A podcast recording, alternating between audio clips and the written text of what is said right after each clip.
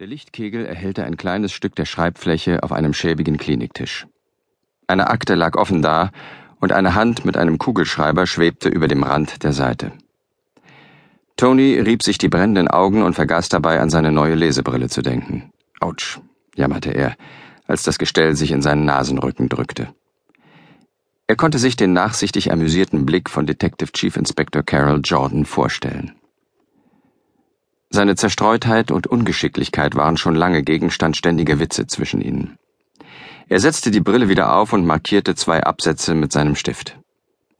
Normalerweise ließ er sich von den verschiedenen Hintergrundgeräuschen nicht stören, die zum Leben im Bradfield Moore Hospital dazugehörten.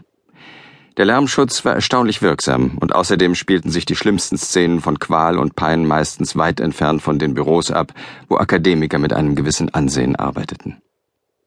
Mehr Lärm. Es klang wie ein Fußballspiel oder eine gewalttätige Demonstration und war jedenfalls so geräuschvoll, dass es unvernünftig gewesen wäre, es zu ignorieren. Seufzend stand Tony auf, ließ die Brille auf den Schreibtisch fallen und ging zur Tür. Alles andere war besser als das hier. Als Tony die Tür öffnete, brandete ihm das Getöse in voller Lautstärke entgegen. Rufe, Flüche und Schreie drangen durchs Treppenhaus herauf. Das Erschreckendste daran war, dass niemand den Notalarm ausgelöst hatte. Das hieß, etwas war so plötzlich und auf so brutale Weise passiert, dass niemand die Chance gehabt hatte, die Vorschriften zu befolgen, die ihnen vermutlich vom ersten Tag ihrer Ausbildung an eingetrichtert worden waren. Das Pflegepersonal musste vollauf damit beschäftigt sein, das, was da geschah, irgendwie unter Kontrolle zu bekommen. Tony lief eilig den Flur entlang auf die Treppe zu und drückte im Vorbeigehen den Alarmknopf. Eine laute Sirene heulte sofort los. Mein Gott, wenn man sowieso schon verrückt war, wie musste sich das auf einen auswirken? Er erreichte die Treppe, verlangsamte aber sein Tempo, damit er einen Blick ins Treppenhaus werfen konnte, ob dort unten etwas zu sehen war. Die Antwort war einfach. Nichts. Die lauten Stimmen schienen von rechts aus dem Flur zu kommen, wurden aber durch Akustik und Entfernung verzerrt. Plötzlich das helle Klirren und Scheppern von splitterndem Glas, dann eine schockierende, kurze Stille. Oh, verflucht, sagte jemand offenbar angewidert. Dann ging das Rufen weiter, die Panik war unverkennbar.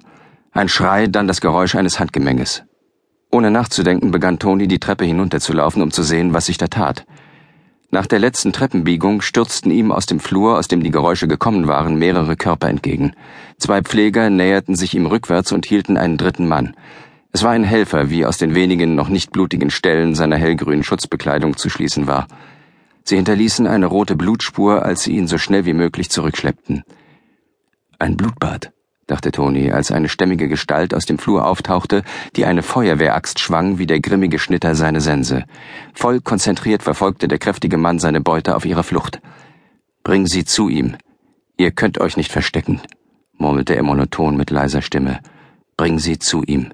Ihr könnt euch nicht verstecken. Er holte auf, noch zwei Schritte und die Axt würde wieder Haut und Gewebe durchtrennen. Obwohl der Mann mit der Axt nicht zu seinen Patienten gehörte, wusste Tony, wer es war. Tony blieb ein paar Stufen vor dem Ende der Treppe stehen. Lloyd Allen? rief er leise. Allen hielt nicht inne, sondern schwang die Axt im Takt seines Mantras. Bringen Sie zu ihm, ihr könnt euch nicht verstecken, wiederholte er und fuhr mit der Schneide nur wenige Zentimeter von den Pflegern entfernt durch die Luft. Tony holte Tiefluft und nahm die Schultern zurück.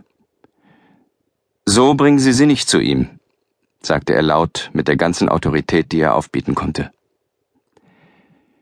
Das verlangt er nicht von Ihnen, Lloyd. Das haben Sie falsch verstanden. Ellen blieb stehen und drehte Tony das Gesicht zu. Es ist Zeit, stieß er wütend hervor. Da haben Sie recht, stimmte Tony zu und kam eine Stufe weiter herunter. Es ist Zeit. Aber Sie gehen die Sache falsch an. Legen Sie Ihre Axt hin und dann überlegen wir uns etwas Besseres. Er bemühte sich, streng auszusehen und sich die Angst nicht anmerken zu lassen. Wo zum Teufel war nur das Bereitschaftsteam? Vielleicht würde es ihm gelingen, Ellen so lange aufzuhalten, bis die Pfleger und der verwundete Helfer sich entfernt hatten. Aber so gut er auch mit Gestörten und Geisteskranken umgehen konnte, wusste er doch, dass es nicht ausreichen würde, um bei Lloyd Ellen wieder so etwas wie ein seelisches Gleichgewicht herzustellen. Er hatte sogar Zweifel, ob er ihn auch nur dazu bringen konnte, seine Waffe niederzulegen. Aber er musste es versuchen, das war ihm klar. Verdammt. Wo blieb bloß die Nottruppe? Ellen schwang die Axt